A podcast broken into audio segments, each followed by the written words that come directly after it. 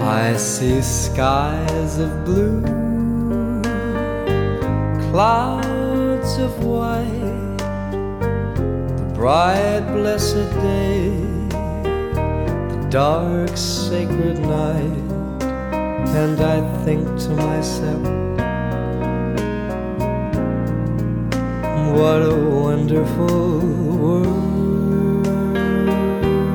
大家好，欢迎来到后浪剧场，我是小树。呃，我身边有很多的这个女同事啊，女孩子，我看到大家好像都有一个理想，就是做这种类似于咖啡店的店员、书店店员这样子的工作。我我一直很好奇，为什么大家会有这样子的想法呢？那我自己也有过这样子的冲动，包括图书馆管理员这样的工作。带着这样一个疑问，今天请到了我的同事百元，来聊一聊他曾经在书店工作的一 一段体验。啊，百元跟大家打个招呼吧。大家好，我是百元。你这个也算是等于实现了我们以为的这种理想的，至少有过这样子的体验，所以等于是很想知道，如果这个愿望实现了，是一种什么样的体验？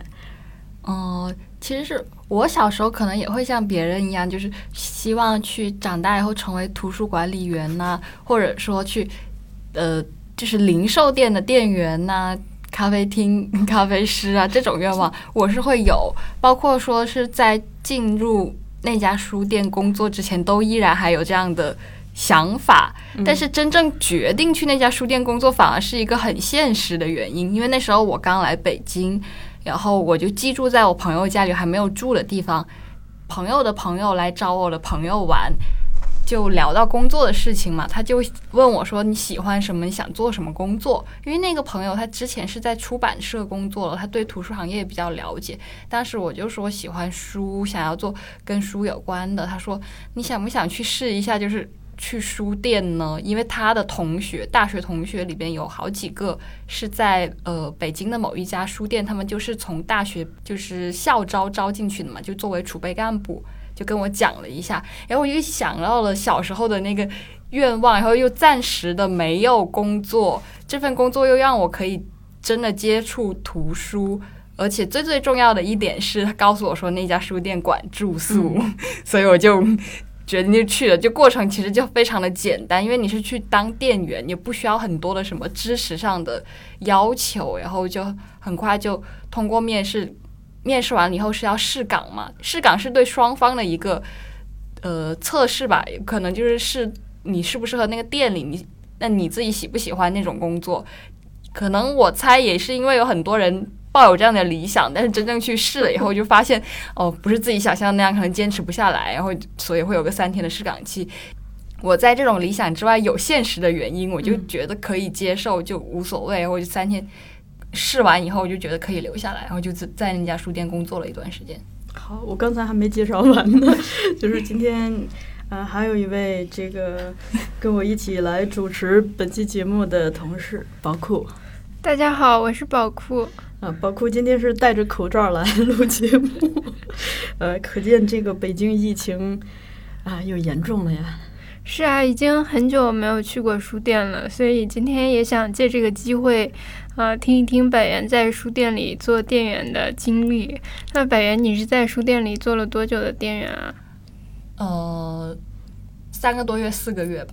哦，才这么。对，因为就相当于一百天的过渡期了。嗯嗯，反正我遇见的女孩子里头，就有那种想，呃，开咖啡店、开书店，或者自己开不了，就是去书店打工、去咖啡店打工，或者是做各种就是这种售票检票员，什么 公交车检票员、图书馆管理员。为什么大家会对这种嗯职业感兴趣呢？我其实之前有想过，但是我是觉得蹦出这个想法也挺奇怪的。我想会不会是一种恋物的癖好呢？就是因为这样的工作都是可以接触到实体的东西的，不像我们现在的大多数呃都市丽人们，就是对着电脑去处理一些技术上的时候是不好像是你产出的东西是不可以触摸到的。嗯但是那种零售行业，你做出了什么？比如说你做一杯咖啡，你是马上能看到成果的。然后你你检票，你数着票，你是可能会不会带来一种稳定和安全的感觉呢？正反馈啊。我想起一个细节了，去年这个冯远征老师，呃，在咱们这儿不是开这个新书首发会嘛？当天我们是在自己的场地做了一个微型的小小书展啊。当时有一位同事，我就看到了他那个书店店员之魂熊熊燃烧，他穿上了一个这个嗯那个那个围裙。就特别有店员的感觉了，一穿上那个围裙，然后他自己好开心，因为我们这个书展是主要为了售卖和展示嘛。那现场来了很多人，大家都在，有的人询价，有的人直接购买。就看到我们那位同事，真的是非常的，就在那个瞬间，你感觉他非常的享受他在做的所有的事情，他眉飞色舞的，真的超级的陶醉。就那个瞬间特别打动我，我就看到。就至少可能对于他来说，那个下午满足了他这个小小的愿望，让他变成了半天的这个书店店员的感觉。但说起来，我工作之前工作的那家书店的制服也是围裙，是 吗？嗯，其实从围裙你也可以判断出，它其实跟你想象的并不一样。它其实围裙是有实际作用的，哦不是只是装它的饰啥实际作用是什么？就是你会接触到很多可能会弄脏你衣服的工作，哦嗯，，你必须要使用围裙。其实哪怕你就可能下班了，你可能还是想要使用围裙，它是发挥的实际的功能的。呃，比如是不是它也包括装钱？装呃，会装文具，就是哦装记录的。就除了书店，我还在其他的行业的零售工作过，比如说服装，嗯它一般其实也是会发一个小的，也不是围裙的，或者说是有腰包，就是会嗯装一些工作用品的，像笔记本啊、笔啊这种东西，嗯可能是需要随身携带的。还有对讲啊，但是书店那个是没有对讲，我在的那家没有。那那那也可以穿马甲呀？为什么你们穿的不是马甲？就是你们搬的东西到底是做导演有多？哎，我准备离开的时候，呃，那家公司是说要换成马甲，但是直到现在我再去看，他们也还没有换成马甲。马甲可能就只适合就是在咖啡区工作的时候，但是如果真的在书区工作，因为我们是轮岗嘛，书区、咖啡区都要工作，你是需要搬那些。就是书到了，货物了到了，都是店员去码放整理，就包括仓储啊、管理啊、陈列，全都是店员要负责的。从仓库，嗯然后到书架上售卖的全流程，你都要参与。你需要搬那些书，要分类，就它是特别脏的。嗯，哎，我先接着咱们最开始那个问题啊，我在现场我想到了一些东西，就是你比如说，我小时候特别羡慕家里头开小卖部的人。就觉得做柜台是一份很好的差事，它有两个原因，至少一个是你身后满满的货架，特别是开小卖部呢，零食又多，玩玩具又多。那你虽然不能拥有它，但跟它同处一个空间，它还是会满足你的一些这个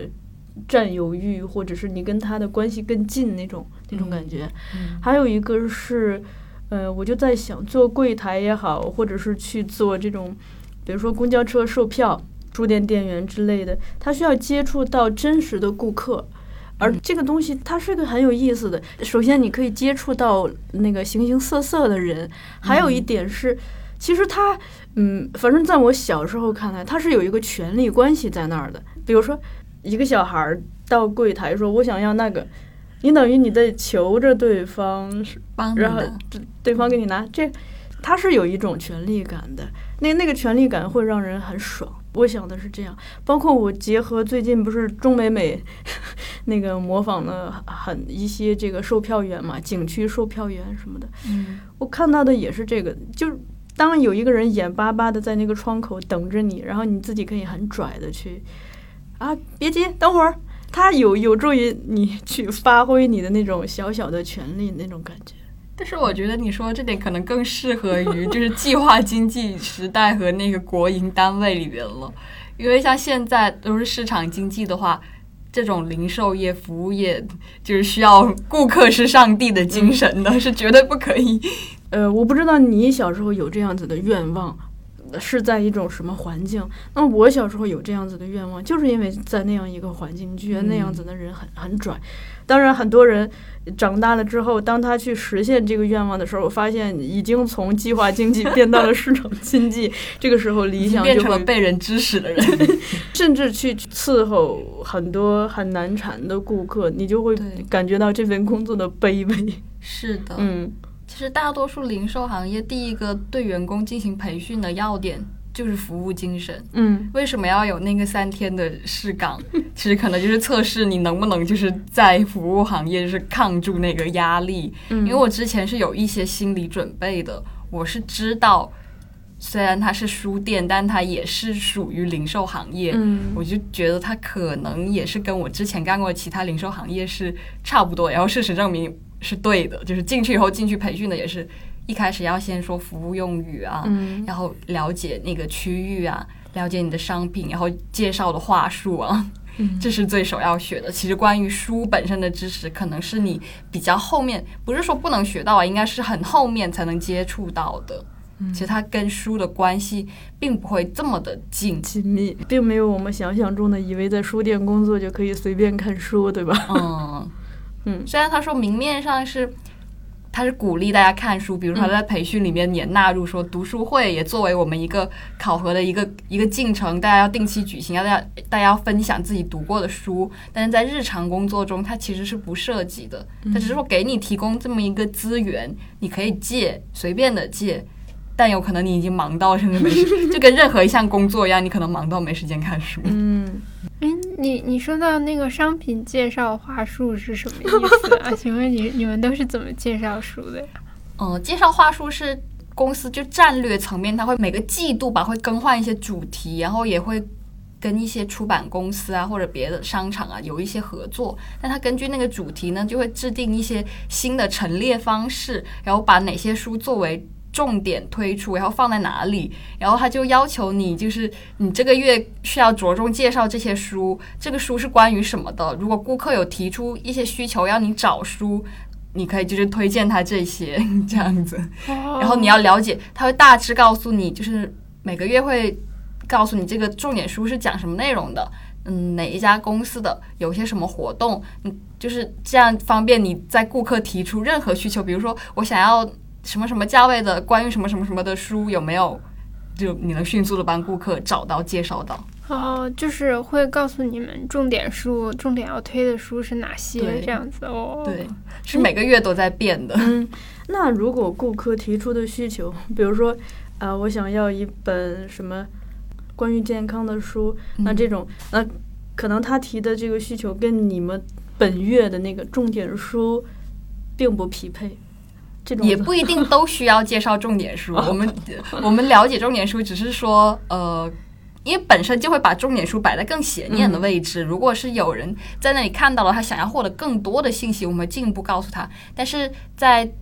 呃服务日常的有其他需求的顾客的时候，就是按正常的其他行业的服务流程，就他提出什么需求，你就去帮助他解决问题。嗯比如说像你刚才说的，他想要找健康的书，那我们可能就会帮他找到大众的书架，就告诉他嗯关于健康的书都在这里。然后您是想找哪方面的？然后是想要获得什么什么知识？如果你能够达到你知道这些的话，你可以尽量介绍给他。如果你是不知道，或者顾客是表现出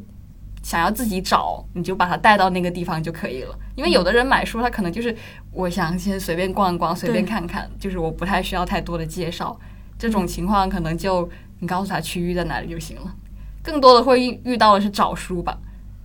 其实反而真正要介绍的会比较少一点。那这个感觉会比那个买卖衣服、卖鞋的，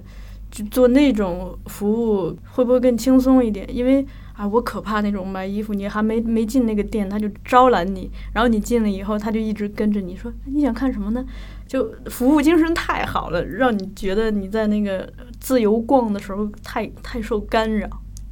嗯，也不好这么比较。可能就是服装店，他们是迫于公司要求和业绩压力，呃，图书行业就是书店也是有的，嗯。他会要求你就是书的销量是算你个人绩效的，你必须要达到哪多少多少，你可能才会有绩效奖金。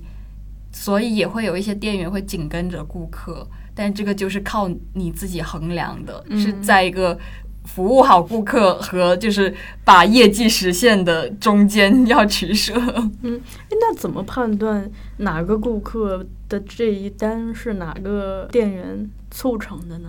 店员会告诉收银员，或者就是嗯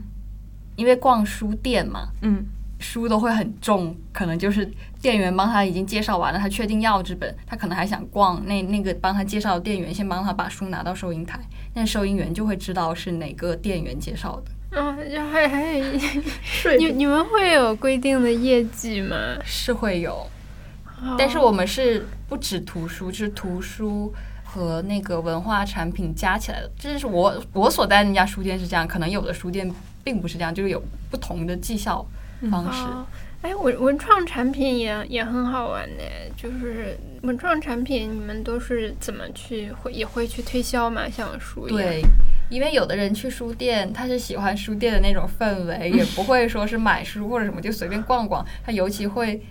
爱拿那种摆在桌面上的文创产品，然后这种时候反而是更需要店员就是去介绍的时候，所以更多的店员会选择。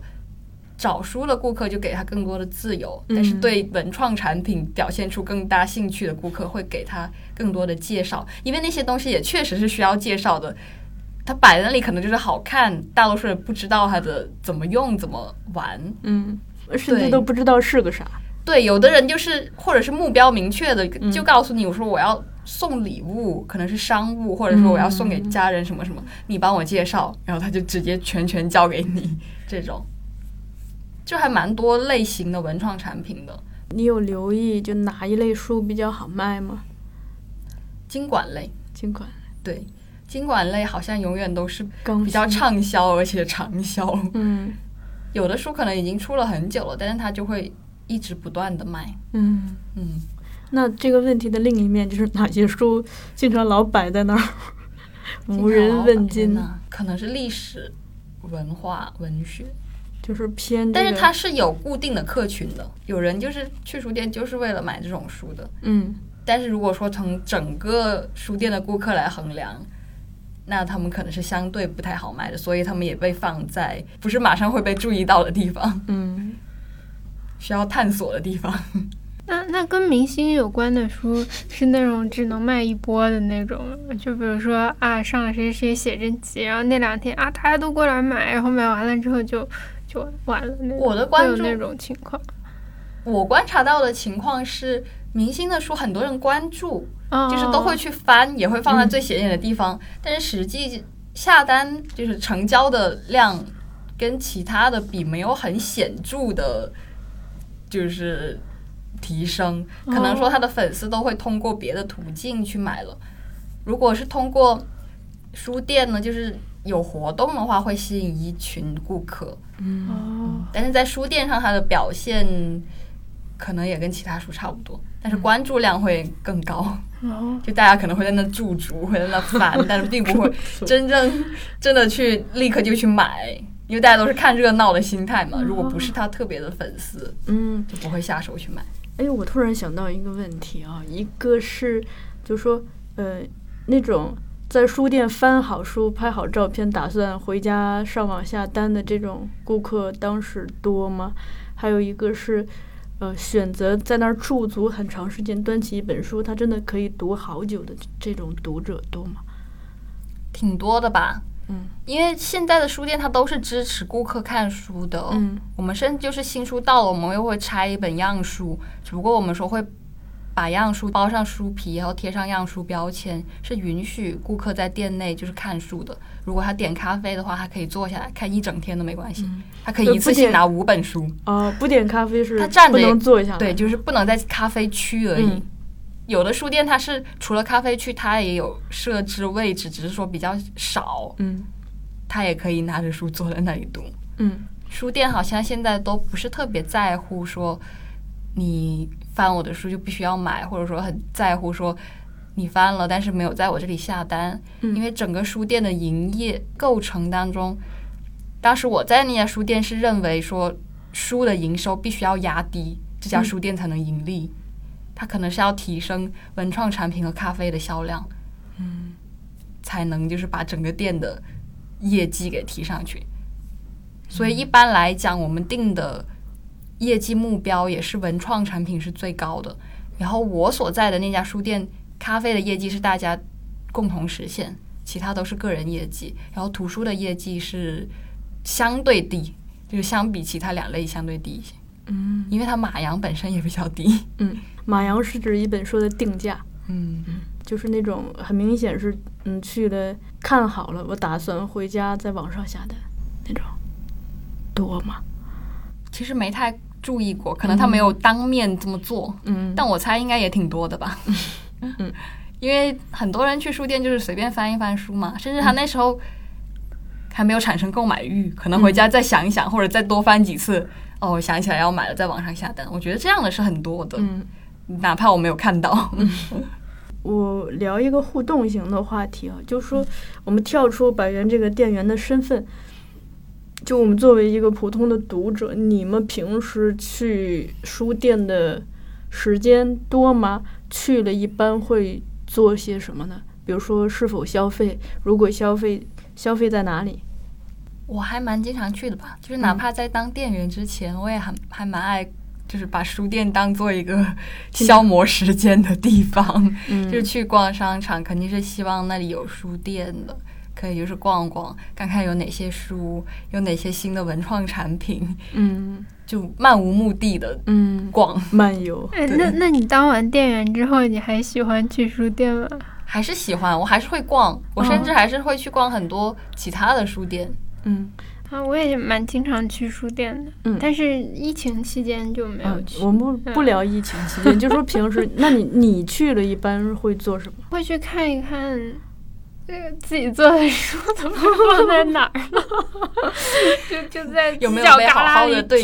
对，就犄角旮旯里找一本儿，特别开心。那要是你真看到有人在看你做的书，你会有什么？没没有这种情况，一次也没遇到过。但是我有在书店看过，就蛮多读者聚集在就是放我我们公司出的书的那个书架前面看的。哦，真的吗？你下次拍照给我们，好的高兴高兴。嗯，好的，那你在做编辑之前逛书店主要逛什么？就是看书啊，嗯就是看一些，就每个区都逛一遍，嗯，嗯，就特别你是开心。什么时候发现自己喜欢逛书店的？还是与生俱来？应该是与生俱来吧。嗯。就是从小时候，我妈就是因为小孩嘛，他特别闹，如果你把他丢在外面，他可能就嗯，不是去闹别人，嗯。就是跑不会见了，怕。对，会别的意外会伤害到小朋友，所以可能我妈她就比较喜欢把我带我和一起去书店嘛，然后我们两个就都看书，然后后来我就发现我是在真看，她是在假看。嗯啊，呃，是他他只是想哄我看书而已，嗯但是我觉得看书还蛮好玩的，嗯，嗯，所以就一直还挺喜欢书店的。是吗？啊、以前的书店是没有咖啡厅的，嗯嗯现在的书店有咖啡厅就特别好，但我也是有同款父母。我开始进书店也是小时候，是吧？可能父母已经烦的你不行，不想带你，你就说去书店吧，嗯。你去书店待着，待会儿我去接你。啊，他们把你一个人扔在书店，对，哦，就他可能需要逛街，但是我已经逛累了，我实在不想，然后我就开始表现出情绪，他就说，要不你先去书店，以后什么什么什么什么。对对对，他们就是那样的，嗯，我跟你们还不以前的书店还是不允许老在那看的，有些啊有一些不允许。，对，就是你你得看一会儿，然后就是有技巧，对对对，要买书的样子。我倒是没这样子的父母，因为小的时候那个我成长的环境其实书很少的，都没什么书。我初中不是开始去县城读书嘛，嗯然后周末也不回家，别人都回家了，就学校就剩我自己。就那种情况下，就特别爱去逛，一个是书店，一个是音像店。逛的过程中的确是会产生很大的愉悦。我现在想来，其实它是因为，嗯，它是你了解外面世界的一个窗口，真的是个窗口。嗯就哪怕那些书你不读，你也买不起，但是，比如说就看着那些书名、那些好看的封面，特别是像唱片店的那些好看的封面，就这种本身它就是一次这个审美上其实是上了个美术课。嗯，后来我我也是特别爱逛书店，嗯，包括爱逛文创区，就是我经常从那里去去寻找一些生活的灵感，就因为有一些那个文创真的设计的特别精美，它的字体也好，它的那个配色，这种东西都嗯，反正我挺喜欢搜集这种东西的，真的是赏心悦目。当然，嗯，消费的确是比较少。我后来工作以后去书店的消费，主要是不是买书本身，是咖啡之类的。嗯比如说，我印象特别深的一次就是，呃，当时跟咱们一个同事去参加一个活动，但去早了，我们也没地儿待，大热天的，挺热的。这个时候去哪儿呢？然后他就想到，我们就选择去了书店。那点一点一杯茶就不停的蓄水，然后就哦可以看一本书。这个也是穷人的一种生活方式了。但是有几个事儿我还印象挺深刻的，是，呃，我高中的时候那个学我们学校门口那一条街有好多小书店，因为我老去老去，就基本上跟很多这个店主都算熟吧。其中有一个店主是一个，我现在想来，她可能就是我现在这么大，就是这个三十岁的一个女女性，但当时她已经生完孩子了，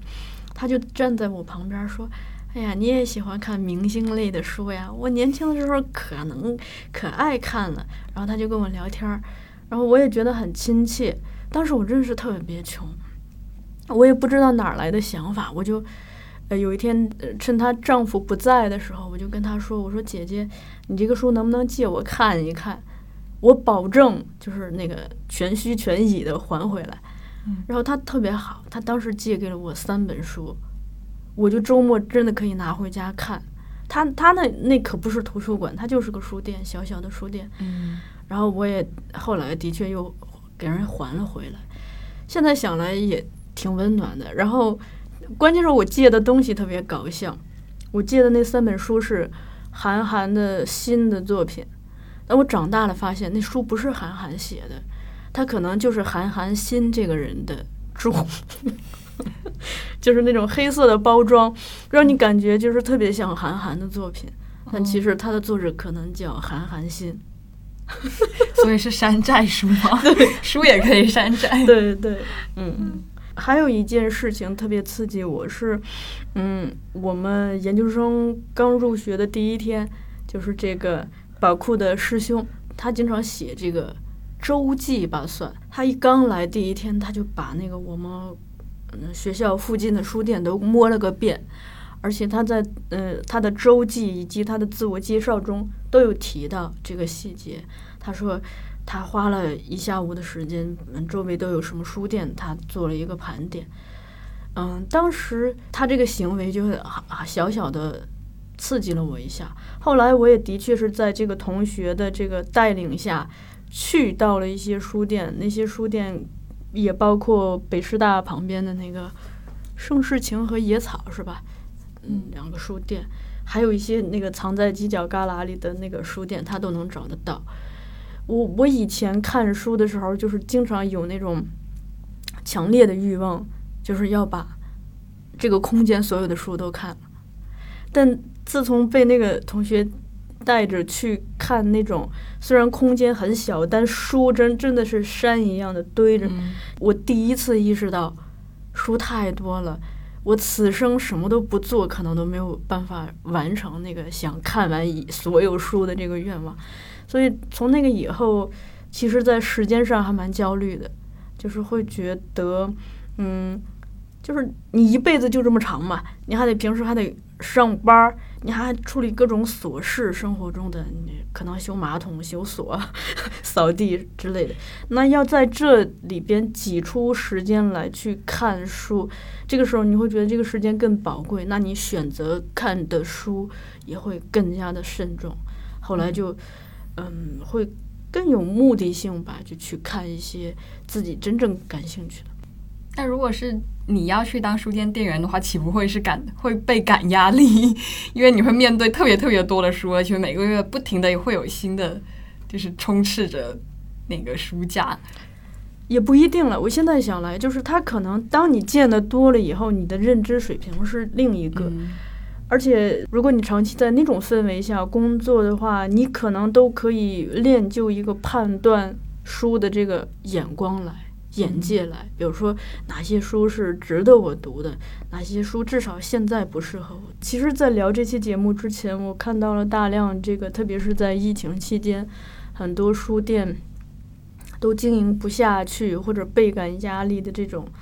嗯，也会产生另一个焦虑，就是。真的会会想，书店以后还是否能够生存下来？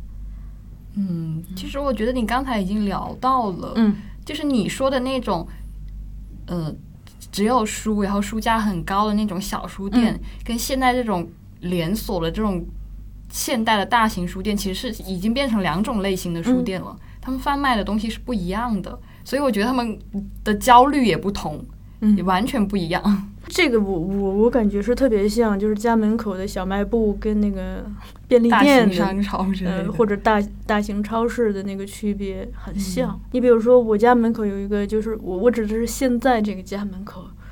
嗯，有两个小卖部，我会经常去那里买东西。特别是你有的时候晚上看演出，或者是加班比较晚，夏天的时候特别想，特别口渴，就那会儿就特别想喝一瓶饮料，我一般会进去买，包括平时家里头灯坏了什么的去买。虽然跟那个店长说话的时间很少，但因为他一直坐在那里看电视、玩手机嘛，但其实还是会给你给建立，就是你跟这个社区的某种联系。特别是疫情期间，有一次我跟一个朋友在楼下打羽毛球，打完了太想喝一瓶饮料了，可是当时没有戴口罩，也没有带手机，就这个时候，那个朋友就选择斗胆的，他想要去那儿赊赊饮料，跟人家说我我刚打完球，我没带手机，你能不能赊我一瓶饮料？那个回头我取完手机，我路过这儿的时候还你。没想到对方竟然赊给了我们两瓶饮料，嗯这个人和人之间的这个信任还是很打动我的。嗯，但便利店的话，肯定你这种你都你想都不用想嘛，肯定基本上没有办法实现这个。对啊，因为在便利店的他不是老板，他没有办法去决定这件事情。嗯为什么不能卖卖咖啡为生啊？就卖咖啡，我觉得是就是是可以卖咖啡为生的，嗯但是就是这种两种类型的嗯现在还在并存，并且可能越来越远，可能两个都会共存。我就是想到，大概是本身爱书的人，他就有两种不同的态度。他可能就会觉得书本身是最重要的，我必须要把书，不是把书卖出去，我要把书的内容找到真正喜欢的人，这才是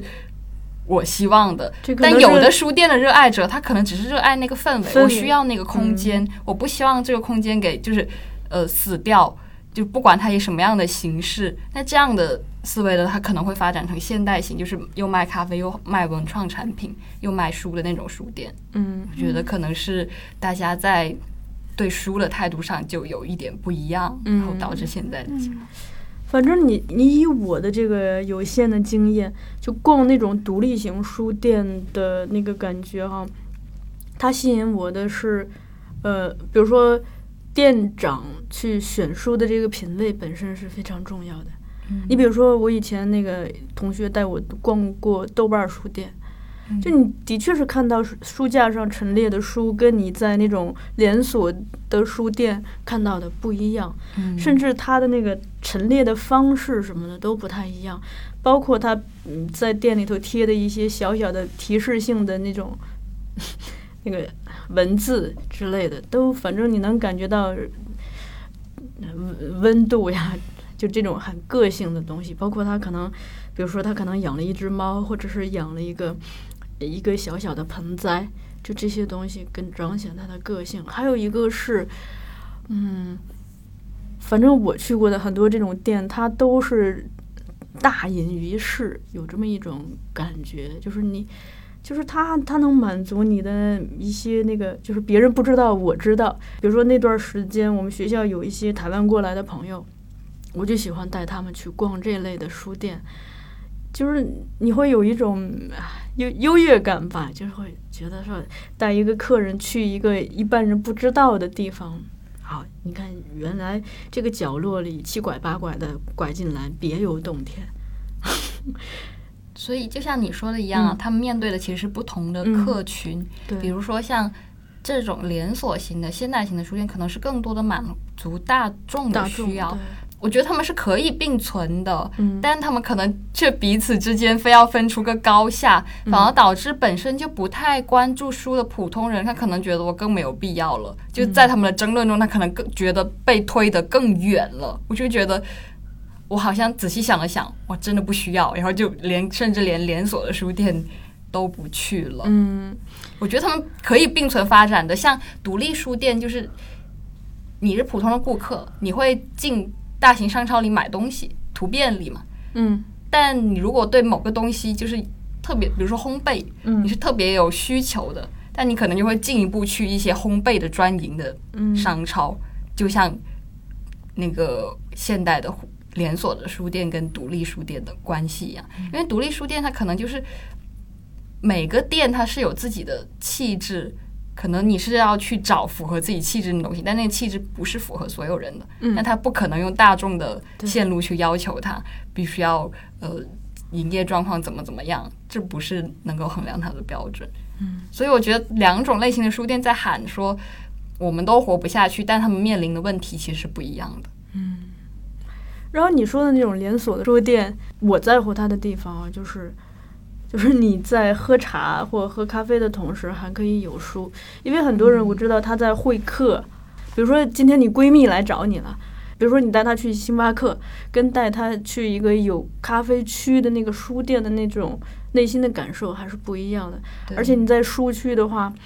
去这种有咖啡的书店的话，你还可以随便的去逛一逛，选几本书放在这儿。想安静的时候就彼此看书嘛，不想安静的时候就小声的聊一聊，就那种感觉，它可能要比专门去一个咖啡店体验更好一点。嗯，就是隐秘性更高一些。嗯确实，我在的那家书店最常来的客人，就主要的一些客人都是这类客人，就是就是喜欢那个空间，嗯他会把那个空间当成他的会客，他见朋友，他谈商务，所有他自己学习休息的一切地方。就我们会经常有一些顾客，他是把那里当成他的第二个家，就对那里特别的熟悉了。他可能就住在附近，嗯一早上他可能。正在复习考试，一早上就很熟门熟络的，你都知道他要点什么，他的要求是什么，还有他自己去找，因为那台灯是可以自己取的，然后挑一张他喜欢的桌子，他可以自己去取台灯，自己找到接线板，自己调整合适的角度。对，就是然后一直待到打烊，嗯，是会有蛮多这样的顾客。但其实有这个，我觉得它有一个客观条件，就是我们现在大部分人在北京都是租的房子嘛，嗯，而那个之前我室友就跟我吐槽过，他说：“你看咱们家客厅这么小，那个我想请朋友来家里头都没没有办法，都得带带他们进卧室，而且一进卧室也没个坐的地方，就只能坐在床上，很尴尬。所以你如果可以带他去一个有咖啡区的书店的话，那就相当于是你的客厅嘛。公共休息区，哈利波特的 公共休息区里面好像也是这样子的。想了一下，所以这对于就是现代的那种连锁型的打造空间的书店来讲，设计反而是更加重要的事情了。的，是的，包括咱们现在逛商场的时候，就看到不同的这个卖衣服的不同的品牌，他们在营造整个做这个室内装修的，好像非常的花脑筋。说到这种商场的书店，长安大悦城的那个小岛和三联，不是设设计的非常奢华吗？就是走嗯进去之后就觉得自己年入百万，然后走上人生成功之路的那种 那种特别奢华的书店。那那在你看来，这种书店的定位，它就是做的高大上，它真的就是会营业额会比较好吗？我有点怀疑，因为因为我觉得它的定位有一点模糊，像小岛这种，很多我也人去打卡，对我也去过那样的书店，它是介乎于独立气质和那种连锁、就是咖啡书店之间的，你很难去定义它，因为它能做的地方不是一个被圈起来的地方，嗯是一个开放。像一个开放的区域，就也还蛮奇怪的，就你不知道它是靠什么来营收的，也相对来讲，它也不是那种会营造很多私密的空间，它它都是开放区域，嗯，就是会让你觉得在那里很舒服，但是又不像一个书店，对对 对，就是有点像是在逛那种珠宝啊，或者是其他奢侈品店的那种感觉。哦。可能区别就在于它没有什么门槛，你可能不敢、嗯不敢于进去奢侈品店，哎，但他不要求你付费这一点，我是觉得还蛮神奇的，因为在很多咖啡书店，他是把区域的划得很嗯。开，因为他也会要求服务员去催单，就是你嗯。坐在消费区域了，你可能就要问他要喝点什么。对，嗯。你们会对这件事情有芥蒂吗？就是在咖啡书店必须要消费才能做。不会不会，我我很理解你，嗯人家都让你白逛了，你还在白坐着，你你也给人家一点生存空空间嘛。那要不你就点点儿什么，对，对啊，喝着饮料看着书多美啊！但我觉得有的人是很芥蒂的，可能是有的咖啡书店就是咖啡做的太难喝了吧，估计是。那有的人就是很排斥这件事情。嗯，嗯，不是，你可以排斥它难喝的咖啡，你就不要坐在那里嘛。对啊，对，你就站着看看逛你的书店。本源你也提到，本来做这个工作是你的一个小小的愿望，那你后来也去体验了，就是你在这份工作中收获到的快乐和觉得哦，原来没有我想象中的那个失落的地方都在哪里？其实都有心理准备吧。嗯，所以就是去到那里工作和离开也都算是计划当中的嗯事情。收获大概就是能够学到很多不一样的技能，然后咖能接触到对，包括咖啡啊、包装、陈列方面的。哦，包装对吧？对，嗯。因为就是挑礼物嘛，有人嗯买了书啊，买了文创，他是希希望你给他包装一下，嗯。但是他会付那个包装的费用，哦，就是专门去学这些打嗯。包、还有陈列的知识，因为每一次调整主题是需要你去陈列，然后总公司他会派就是检查，然后给你提建议，然后不断的调整，嗯，就是这些知识陈陈列这个可以讲细一点吗？还挺好奇的。陈列好像是每一家公司都不太一嗯样，你就讲你接触到的我接触的那家公司，它是不呃平面桌的话，它是有就是摆放的数量的要求，但大致所有的陈列可能都会满足那个三角形的原则吧，就是把它堆成三角形，嗯，无论是立着的三角形或者是平着的三角形，然后数量金上是。嗯。啊，数量上好像是有二三二，就是两摞哦三摞，所以它是个嗯数学的这个法则是吗？嗯，都有，其实特别复杂。嗯就是刚进去那个做店员的话，反而不太能接触这个。嗯，你是得做到一定阶段，到小组长了，可能嗯才会让你自己去陈列这个东西，不然你陈列出来的估计都是不合格，然后又会被拆了重新陈列，拆了重新陈列。嗯这是做店员的时候最痛苦的地方，因为你要陈列，你要不影响营业，你还要做你的业绩，你也同时要服务顾客，你要必须在某个截止日期内把这些都陈列好，因为你必须要改主题了嘛。嗯那种时候就经常要加班，嗯 零售业也要加班，而且是无偿的，而且你不知道什么时候是尽头，你不知道怎样才是陈列的好。嗯，对，可能这就是你学到的地方和失落的地方是同一个。嗯就由于这样子的情况，就是你工作很忙，压力很大，所以其实不太真正能够接触书本本身 这可能就是失落的地方。然后后来我就觉得跟自己想要的不一样，因为顺着这条道路继续走下去，我可能是在零售门店管理上会有所成就。虽然说公司说是也会有另一条就是纵向发展的道路，就比如说你你就做图书这一块，以后你就去做采购或者做一些选品的。嗯但这个就不太好说了，就是不好说。嗯最后还是选择了离开。嗯，就是你在书店工作的时候，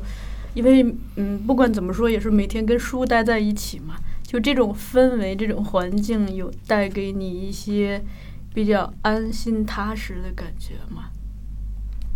还是说完全被那个业绩压力？我觉得没有，其实待在那个店里面的感觉，反而就是跟做其他零售行业的时候的感觉差不多。嗯但区别在于你会遇到不同类型的人，嗯就是在任何门店你都会遇到不同类型的人，但是去在书店工作，你会遇到的是愿意去书店、经常去书店的人，嗯，然后观察他们是很有意思的，他们可能就会比去买衣服啊、买买其他东西、去逛超市的人。就显露出他们的更多面，就是看他们是很有意思的。嗯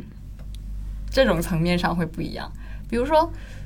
我记得我们有一期做了科幻主题，然后平面桌上就摆满了各种科幻的国内国外的书，还专门给《星球大战》出了一个桌子。然后就刚好我们那家门店，它是在一个有写字楼和有就是店铺的那种店里，然后就有一个年轻的爸爸带着他的儿子，就很小，大概就几岁吧，嗯，好像是在等他的妈妈，还是接他妈妈，还是什么，他就带他儿子进去逛书店。他爸爸看到这些就两眼放光，不停的向儿子介绍，可能他儿子还什么都不懂呢。然后他就在那个星球大战桌前面停了很久，然后给想给儿子介绍整个故事，然后然后他拿起了一本第三部，然后后来走了几步以后，他的儿子就说。为什么要拿第三部？我们应该说，我想从第一部看起。然 后爸爸不回答他，就立刻就就是就告诉他，就买第三部是最好的，第三部就是最该看的，然后就去买了。然后然后等儿子提出疑问以后，他就说：“快，呃，我们没有时间了，妈妈马上要下班了，还是什么？就是我们要去接妈妈了。”然后快走到门口，他儿子突然说一句：“爸爸，第三部是你想买的吧？” 我就印象特别深刻，就很有意思。其他有意思的吗？印象深刻的？蛮多都挺有印象的吧，但这个是最有印象的。还有一个顾客是，好像是一个插画师，嗯他每天都在那里，就是来我们店里工作。我还偷看过他画什么，他就一直用 pad 来工作。嗯他工作到深夜，工作到我们就是把所有的东西都收完了，我们不会赶他，我们知道他在工作，因为跟他已经很熟了。然后直到我们说我们真的要关门喽，关灯了，然后他才走。就是会对这样的顾客也会有印象那。插画师每天是几点去的呀？几点去我就可能时间不一定，加上我不一定是排到早班，哦我可能如果晚上收收拾的话，我就是晚班，所以就不知道他几点来。哦，他应该是起床了就去，因为他看上去是像工作一天所以那。里是他的工位。对对对，还蛮多这样的顾客的，就跟我们挺熟悉的。哦，还有很多的外国人，因为我们在的那个地方是一个有很多使馆的地方，嗯，然后有外国人，就特别多的外国人。他们去也看书吗？也看书，也会有买书的，就是那个也也有就是单纯逛书店，能看懂汉语的外外国人是吗？有能看懂汉语的外国人，也有就是专门去找英文书的，因为嗯也会有英文书，他也会问你有没有什么什么什么英文书，或者他就是单纯去逛逛看一看文创产品，或者坐那里喝咖啡，嗯他们好像也蛮接受，就是在就把那个当成咖啡店一样的嗯文化。哦，还有一个日本的顾客。就曾经说过，哇，你们的咖啡大杯是真的大杯，因为楼下就是个星巴克嘛，但是很多愿意在那个咖啡书店买咖啡的顾客，就可能是因为不喜欢星巴克才来的。所以我在那家书店对咖啡的要求也蛮高的，可能现在书店咖啡书店都是比拼咖啡吧。嗯，其实聊这期节目之前，我是有另一个焦虑的。前两天不是跟丁一腾，嗯、一起工作了几天嘛？啊，有一天我们一起吃饭的时候，大家都在讨论，就说，就感觉线上生活分分秒秒的要取代我们的这个线下的生活，因为大家一聊，特别是在疫情这段时间，嗯，大家基本上买菜，从买菜到吃饭什么的。所有的都是线上生活，包括看电影、看戏，而且感觉疫情加速了这种变化，然后大家就会有一个嗯焦虑吧。很多书店说生存不下去，那其中原因之一可能也是在这里，特别是当书还不像饭一样是一个生活必需品，